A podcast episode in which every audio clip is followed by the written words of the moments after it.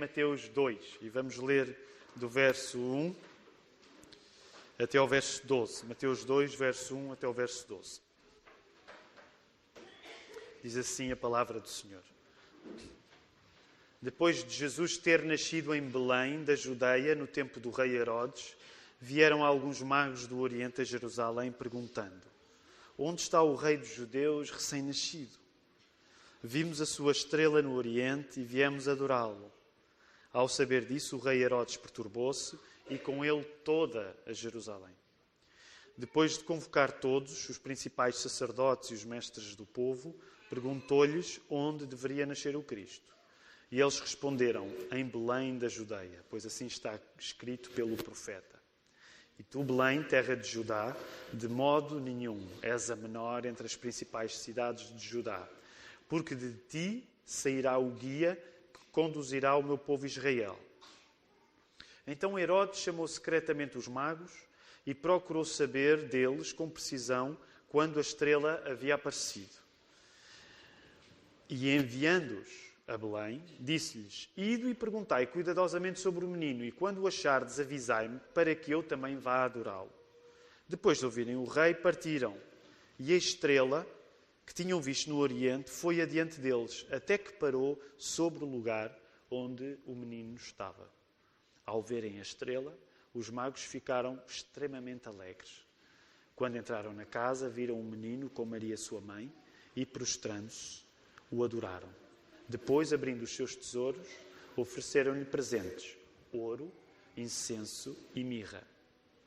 Sendo avisados em sonho para não voltar a Herodes, regressaram para a sua terra por outro caminho. E agora vamos ao encontro das palavras deste rei, deste rei que foi visitado pelos magos. Mais tarde, vamos manter-nos no mesmo Evangelho, vamos regressar ao nosso estudo de, do Sermão do Monte, que foi interrompido durante o período do Advento, e vamos até Mateus, capítulo 6 agora. Mateus, capítulo 6. Está connosco e não tem uma Bíblia, nós gostaríamos de, de lhe oferecer uma. Só precisa de levantar a sua mão nesta hora e fazemos, fazemos-lhe chegar um exemplar da Bíblia.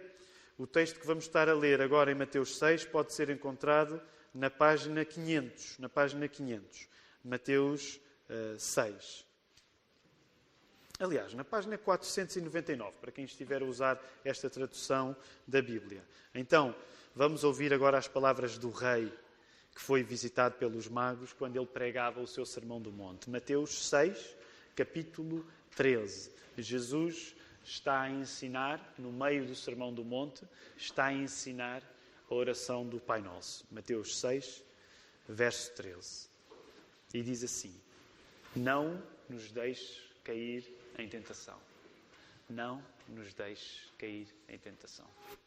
Antes de voltarmos à leitura da palavra do Senhor, ao encontro com a sua mensagem. Vamos aproveitar estes momentos para nos podermos saudar uns aos outros e aqueles que lá atrás puderem avançar não tendo crianças, então aproveitem esta ocasião para o fazer.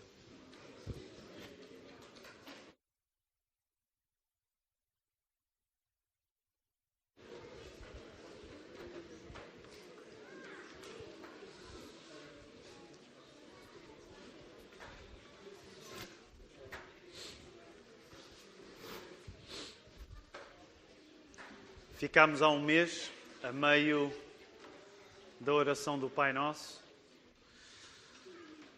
Vai fazer um ano desde que começámos a estudar o Sermão do Monte.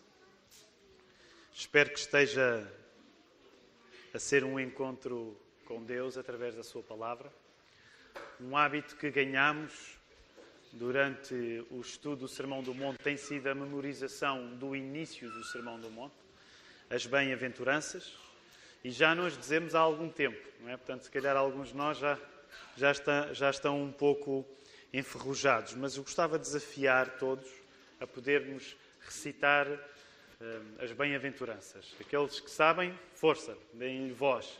Os que não sabem, reflitam sobre a recitação que nós vamos fazer e ponderem então poder memorizar a palavra de Deus, porque decorar a Bíblia é colocar a palavra de Deus no nosso coração. Vamos então dizer as bem-aventuranças. Vendo Jesus as multidões, subiu ao monte e, como se assentasse, aproximaram-se os seus discípulos.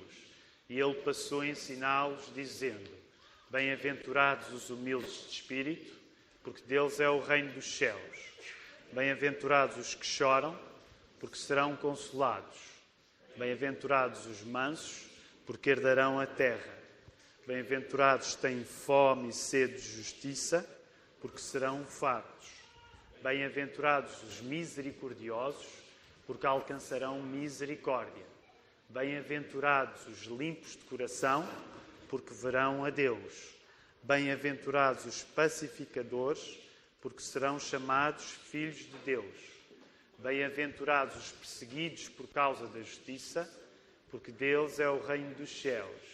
Bem-aventurados sois, quando por minha causa vos injuriarem e vos perseguirem e mentindo disserem todo o mal contra vós.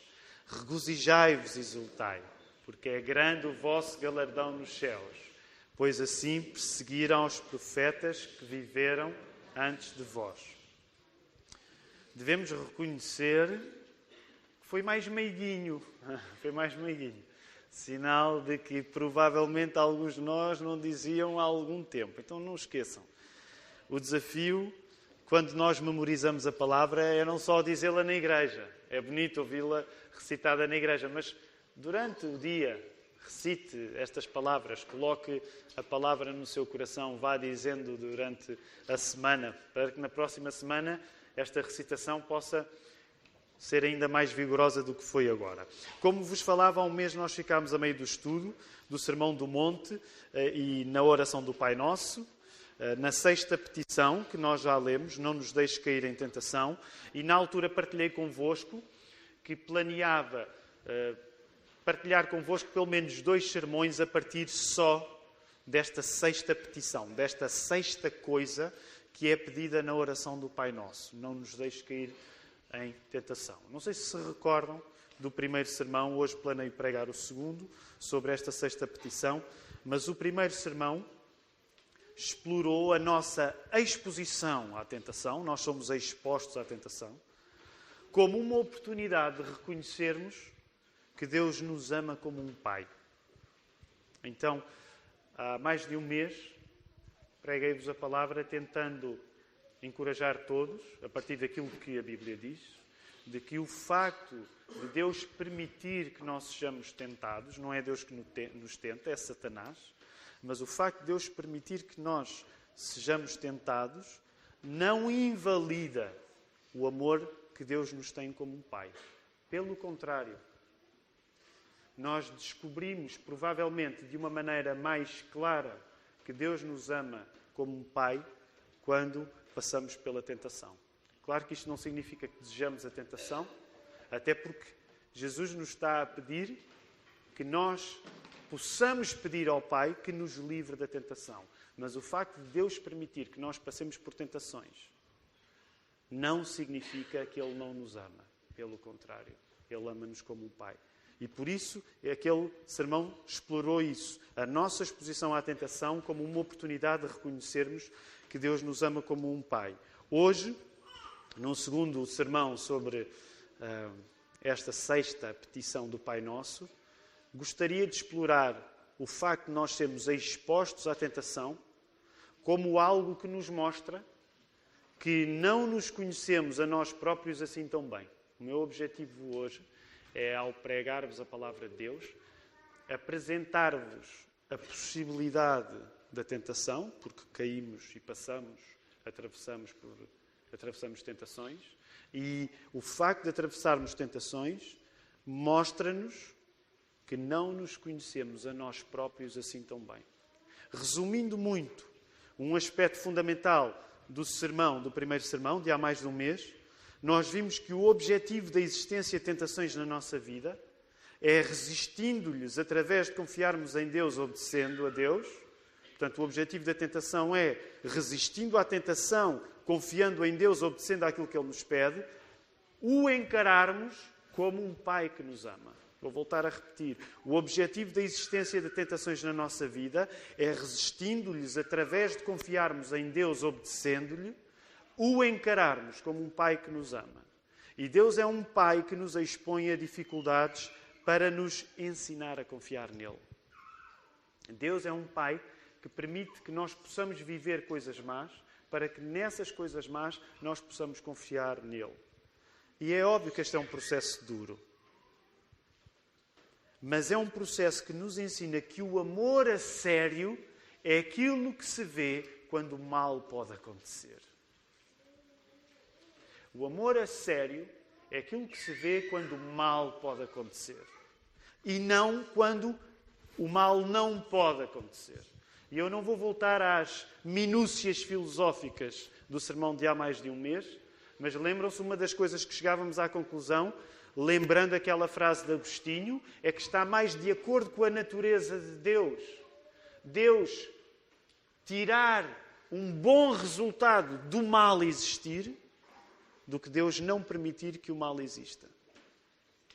Está mais de acordo com Deus. Deus dar-nos a oportunidade de nós podermos pecar e nessa oportunidade nós confiarmos nele e aprendermos que Ele nos ama, do que Deus não permitir que o mal exista. E isto não resolve todas as perguntas que nós temos acerca da existência do mal. Teologicamente falando, as questões da teodiceia.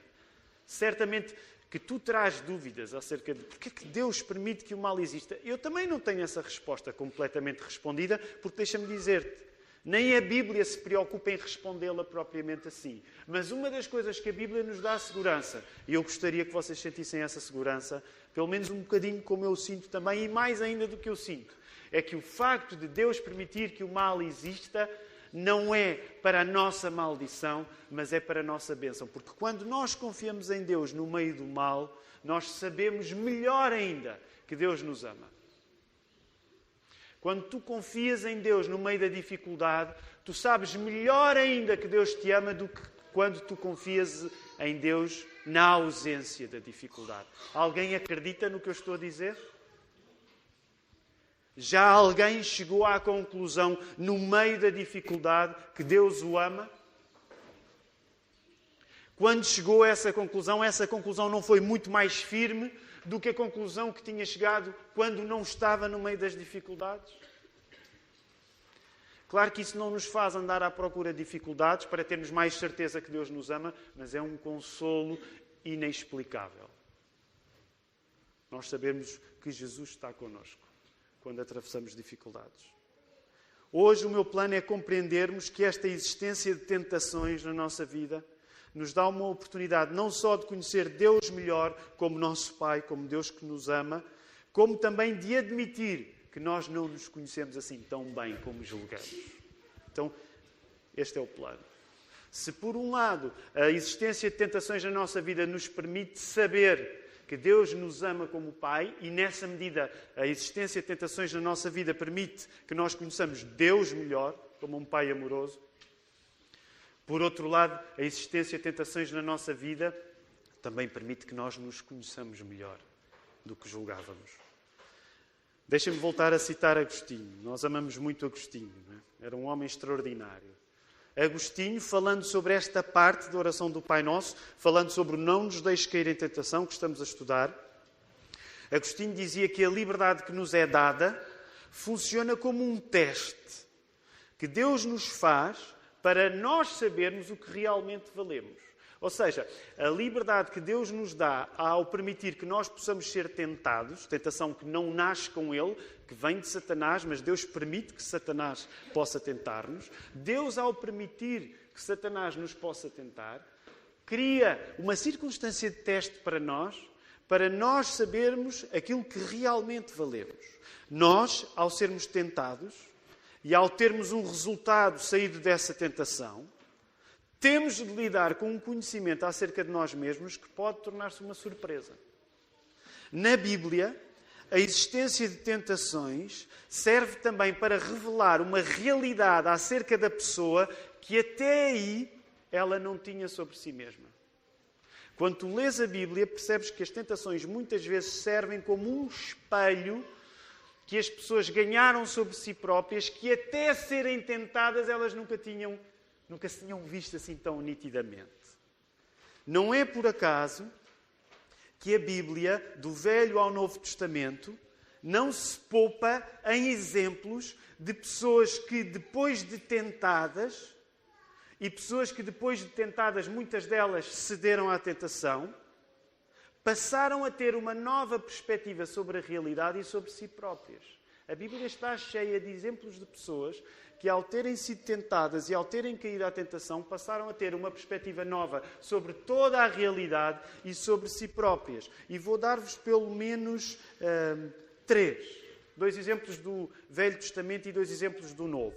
Ok, qual é o primeiro exemplo de tentação da Bíblia? Que neste caso é no Velho Testamento. Pergunta bem fácil esta. Qual é o primeiro exemplo de tentação na Bíblia? Adão e Eva, claro que sim.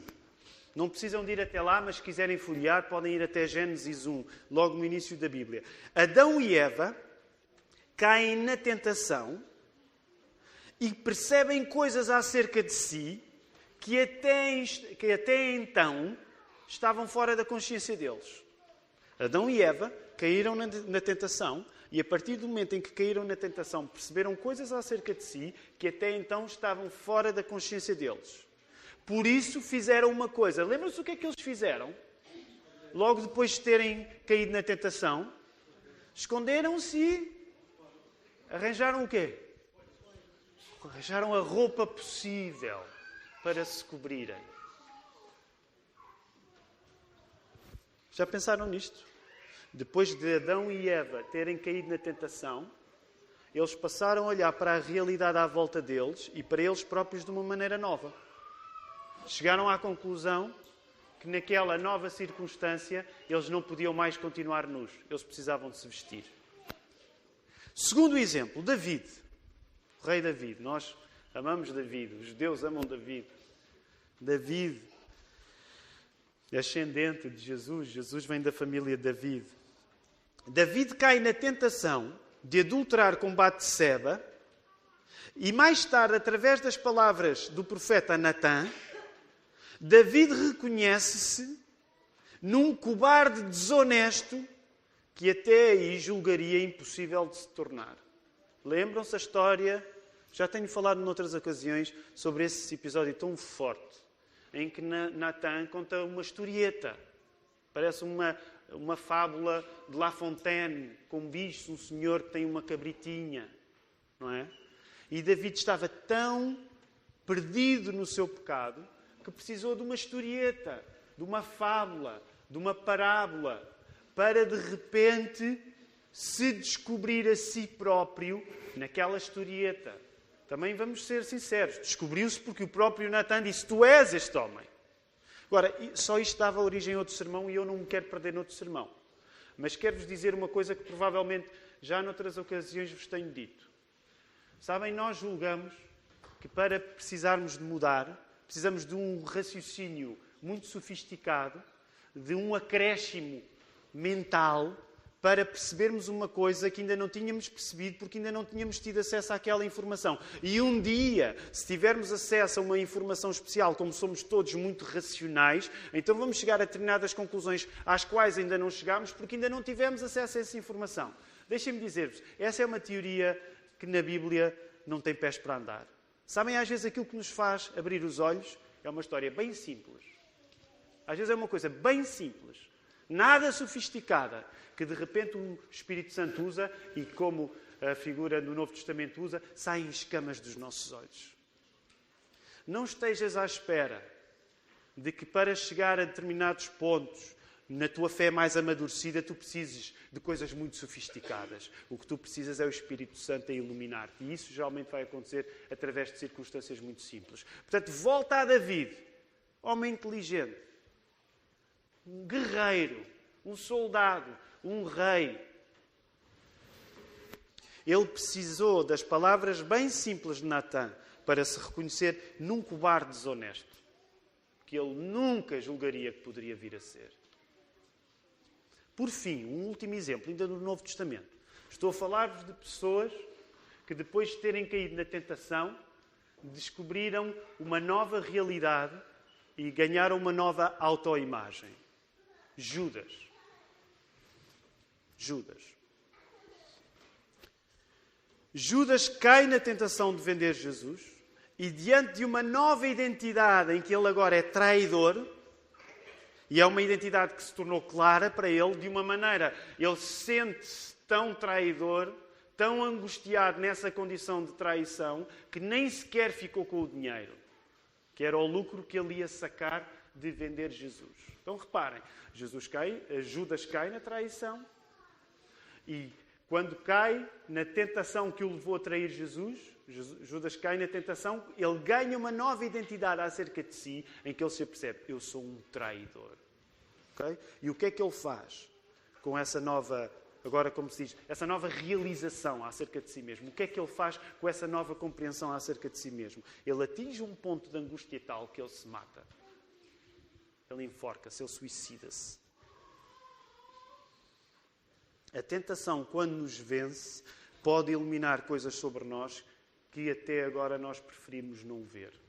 É óbvio que o caso de Judas é o caso provavelmente mais radical deste exemplo. Mas pensem em Adão e Eva. Caíram.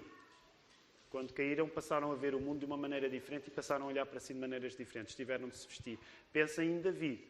Caiu em tentação, adulterou com Bate-seba. Quando, a pretexto das palavras de Natã, caiu em si, descobriu-se um cobarde desonesto, que tinha feito até aquela coisa vil. Arranjou maneira do marido de Batseba, Urias, morrer na batalha. Tornou-se um cobarde e reconheceu que ele era um cobarde. E declarou: Eu pequei contra ti, Senhor. E pensem em Judas. Caiu na tentação, vendeu Jesus, e quando vende Jesus, ele percebe-se que é um traidor. De uma maneira que a percepção da realidade muda ao ponto que ele diz: Não vale a pena eu viver mais. Estou condenado. E suicidou-se. O objetivo de Deus permitir que nós possamos pecar não é a vontade de Deus de nós pecarmos, ok? Reparem na diferença. O objetivo de Deus permitir que nós possamos pecar, cedendo nós à tentação, é também mostrar-nos coisas acerca de nós que geralmente estão ocultas, dormentes diante de circunstâncias que são comuns e favoráveis. Enquanto nós não falhamos miseravelmente caindo numa tentação, a tendência é mantermos uma visão da realidade que é uma visão bem parcial e, no geral, essa visão da realidade é desproporcionalmente favorável à nossa autoestima. Até tu caíres, permite-me dizer isto de uma maneira mais básica, até tu caíres e caíres à grande, é muito mais fácil tu teres uma imagem mais positiva acerca de ti mesmo. Claro que não passarmos por tentações seria o ideal. Mas neste mundo que não é feito de idealizações, é também a existência de tentações que nos vai fazer abrir os olhos para a realidade. É o facto de nós podermos passar por tentações e cairmos nelas que nos vai fazer olhar para a realidade de uma maneira diferente. É importante notar, no entanto, um detalhe fundamental. Este aspecto de revelação que a tentação pode ter não depende de o teste ser feito e de nós sucumbirmos à tentação. Ok? A tentação pode ser uma revelação não necessariamente pelo facto de nós cairmos nela. Deus não é sádico. Deus não nos quer ver a pecar. O teste da tentação é igualmente feito e gera o seu efeito pretendido de revelação acerca de nós mesmos quando nós somos tentados e resistimos. O objetivo, como vos falava há mais de um mês, quando nós somos tentados, é resistir, não cair. Ou seja, há revelação acerca de quem nós somos quando, ao sermos tentados, nós caímos, mas é preferível que haja revelação acerca de quem nós somos quando, ao sermos tentados, não caímos porque confiamos em Deus. Portanto, uma das coisas que eu vos quero dizer é que tu vais ganhar uma imagem mais correta acerca de ti quando passas pela tentação e cais, sem dúvida, mas deixa-me encorajar para o oposto, que é isso que a Bíblia quer fazer connosco. Tu vais ganhar uma imagem mais correta e realista acerca de ti quando Passas pela tentação, mas pela graça de Deus resistes. Vocês lembram-se o que é que Paulo diz quando escreve aos Coríntios, no capítulo, no capítulo 10, no verso 13? Ele diz assim: Olhem lá, isto, isto, isto devia ser um grande alívio para nós e devia ser uma coisa que nós bebemos uma bebida de quem bebe e quem passa sede há muito tempo. Olhem o que Paulo diz em 1 Coríntios 10, eh, 13. Não vos sobreveio tentação que não fosse humana, mas Deus, Deus é fiel, e é fiel ao ponto de Ele não vai permitir que sejais tentados além das vossas forças. Pelo contrário, juntamente com a tentação, vos proverá livramento, de sorte que a possais suportar. Já pensaram a maravilha que isto é? Deus permite que o diabo nos tente, mas em cada vez que Deus permite que o diabo nos tente, Deus permite que nessa tentação nós possamos resistir. É esse o objetivo. De cada vez que tu és tentado, tu tens de pensar: espera aí, eu estou a ser tentado. Mas espera aí. Deus dá-me o poder de não cair nesta tentação. O objetivo, ao podermos ser testados pela tentação, uma vez mais, é vencermos sobre ela num acto de fé em Deus. E, adicionalmente, podermos reconhecermos sobre nós coisas que até então poderiam estar ocultas. Ao mesmo tempo, também é importante acrescentar uma coisa. Ao sermos expostos à tentação, isso não significa que todas as pessoas vão extrair sabedoria espiritual do facto. O que não falta no mundo é pessoas que caem em todas as tentações e não aprendem rigorosamente nada sobre si próprias. Aliás, não quero falar no mundo lá fora. Quero ser exigente connosco. Talvez nós estejamos a viver de uma maneira onde andamos a cair em tentação após tentação e isso não nos aumenta nenhum tipo de autoconhecimento. Pelo contrário. Estamos cada vez mais iludidos acerca de nós próprios.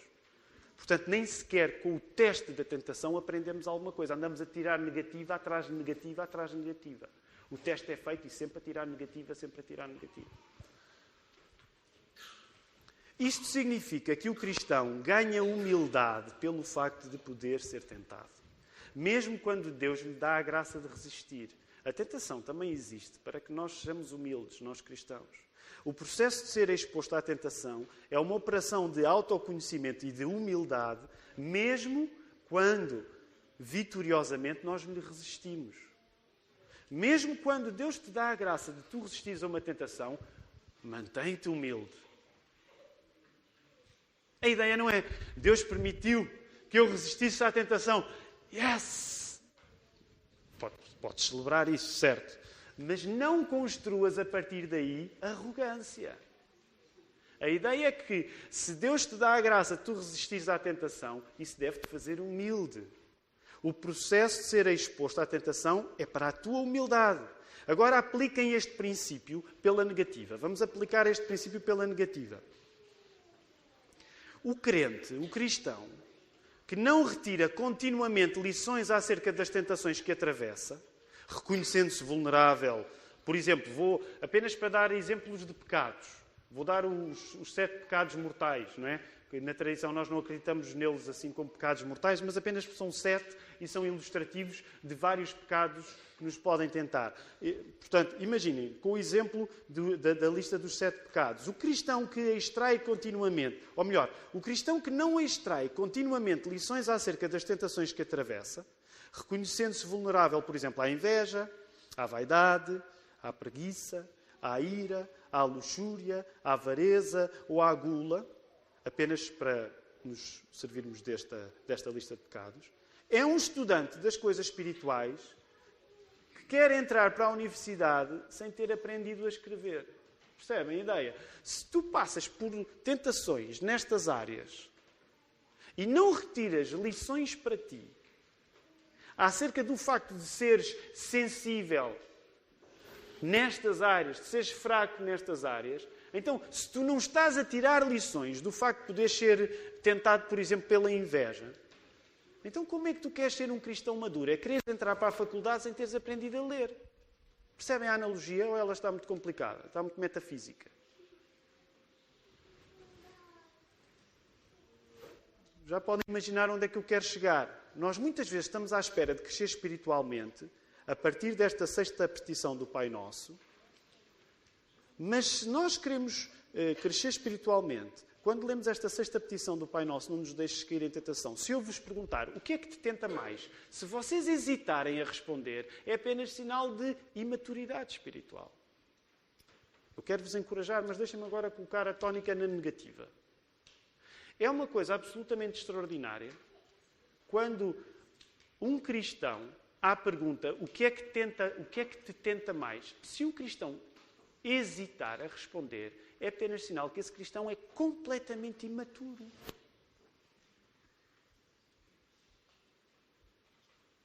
Porque tem passado ao longo da vida por tantas tentações e não tem aprendido nada com elas.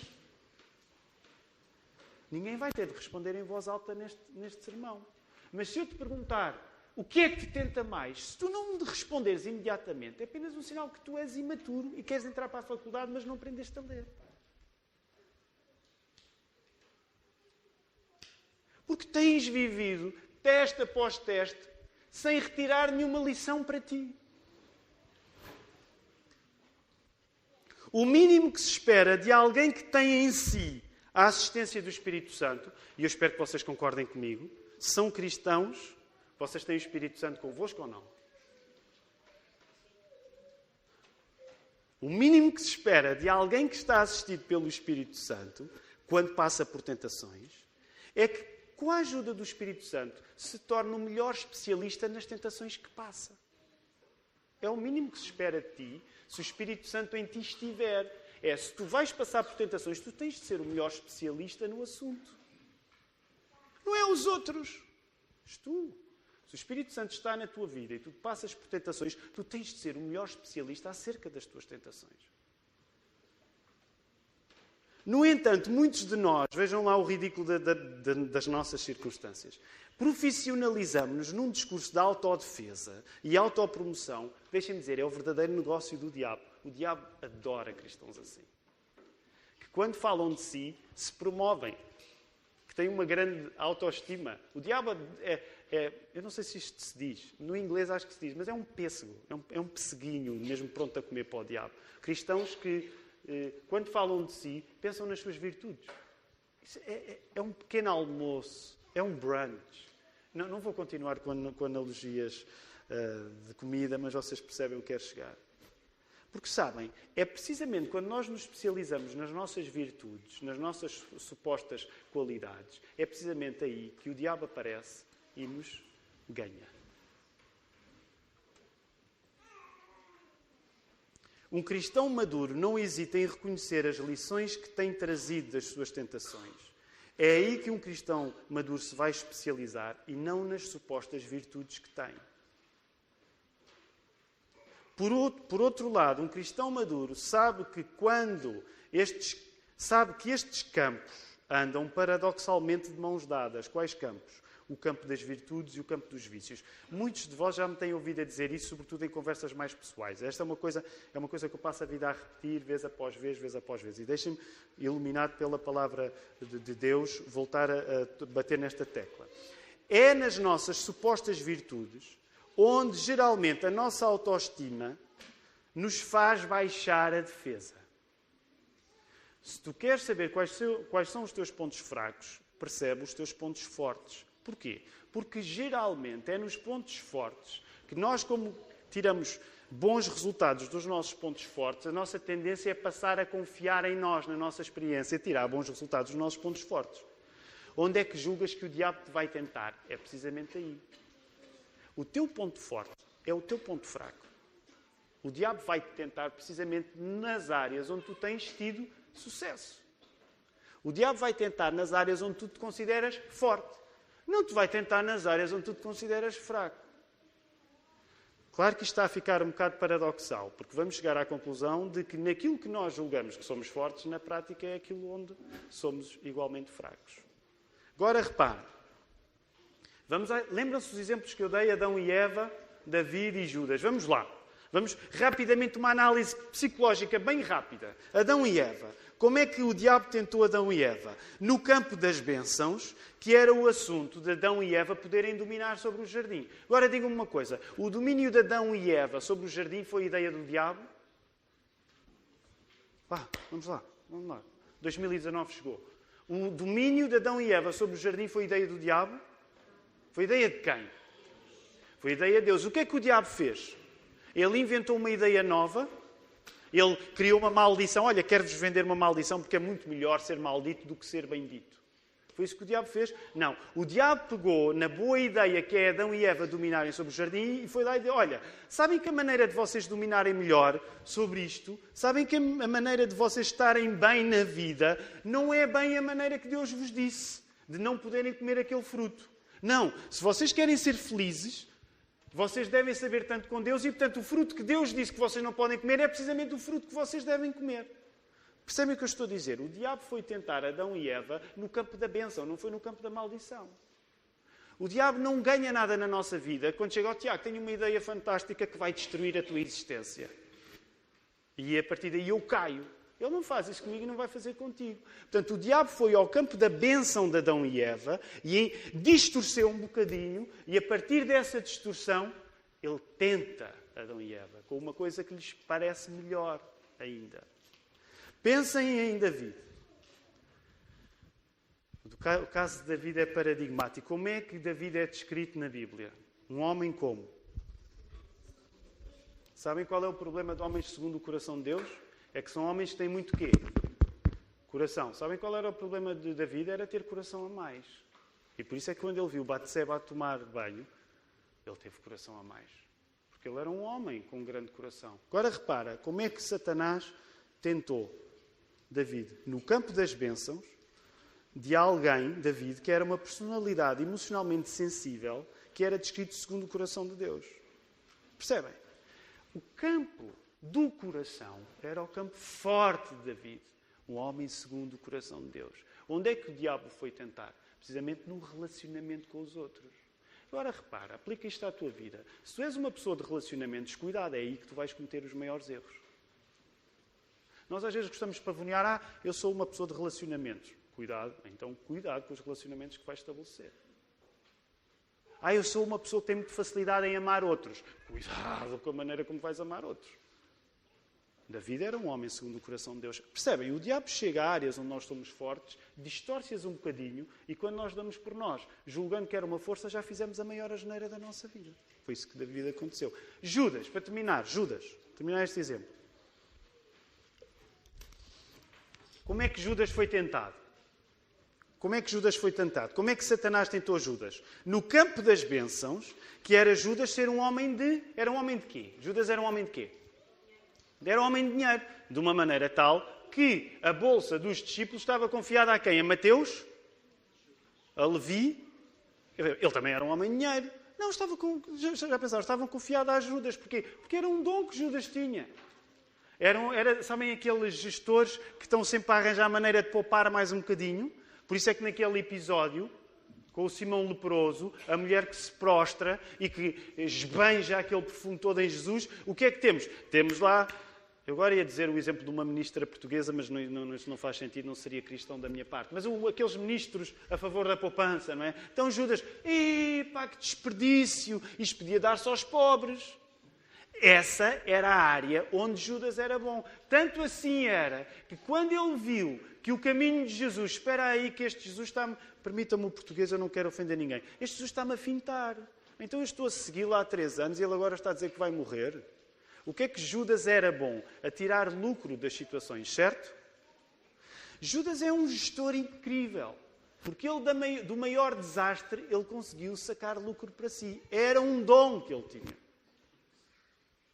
Satanás atacou Judas num, num, lugar onde ele era bom.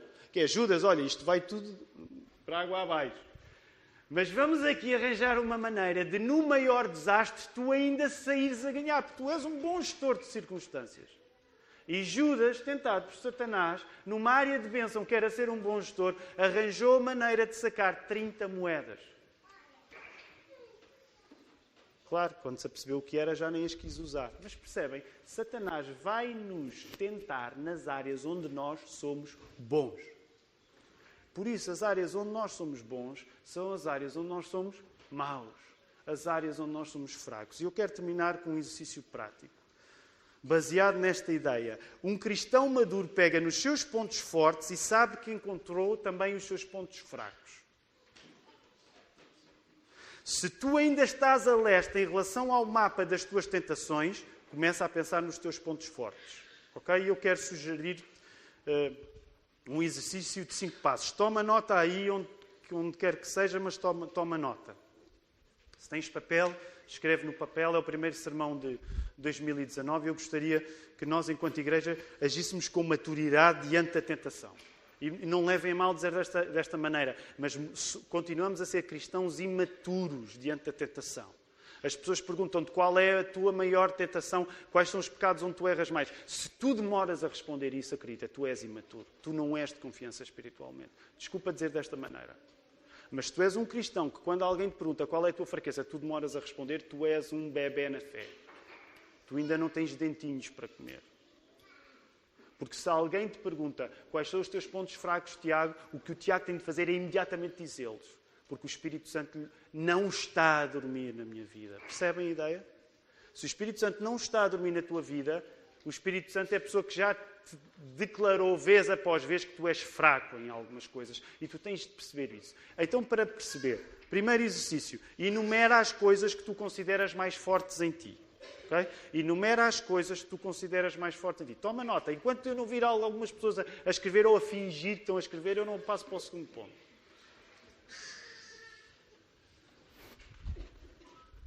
E agora não me venham com meditação budista. Ah, eu tenho um cérebro, isto capta tudo. Toma nota, ok? Toma nota aí.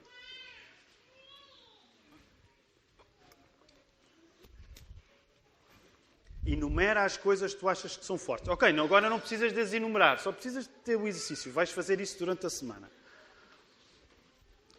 Número 2.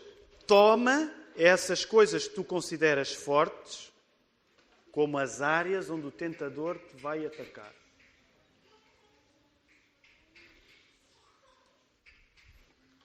Toma essas coisas como tu, tu consideras mais fortes em ti, como as áreas onde o tentador te vai atacar.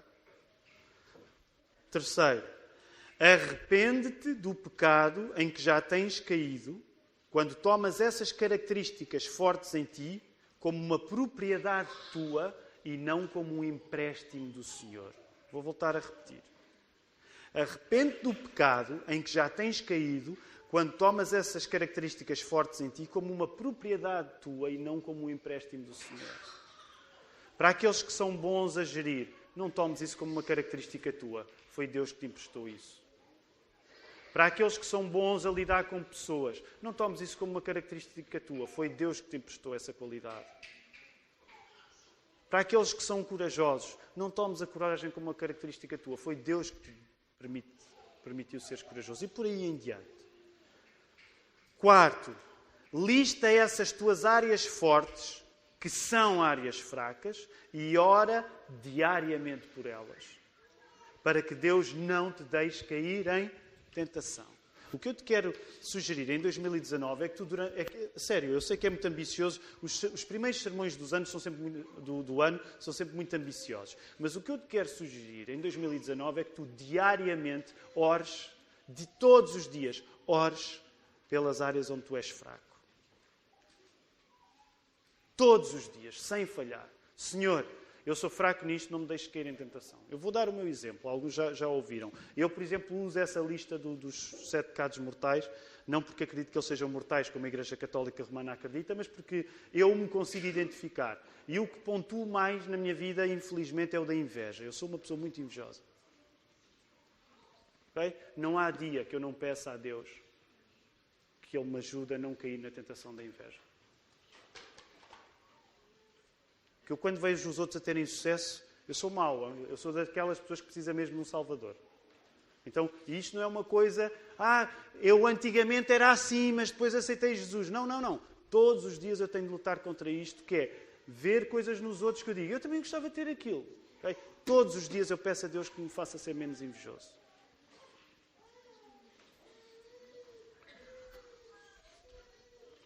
Último, toma essa exposição à possibilidade do mal como um jogo para ganhar e não como um jogo para perder.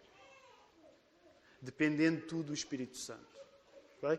Toma essa exposição à possibilidade do mal te acontecer, não como um jogo em que tu vais perder, mas como um jogo em que tu vais ganhar.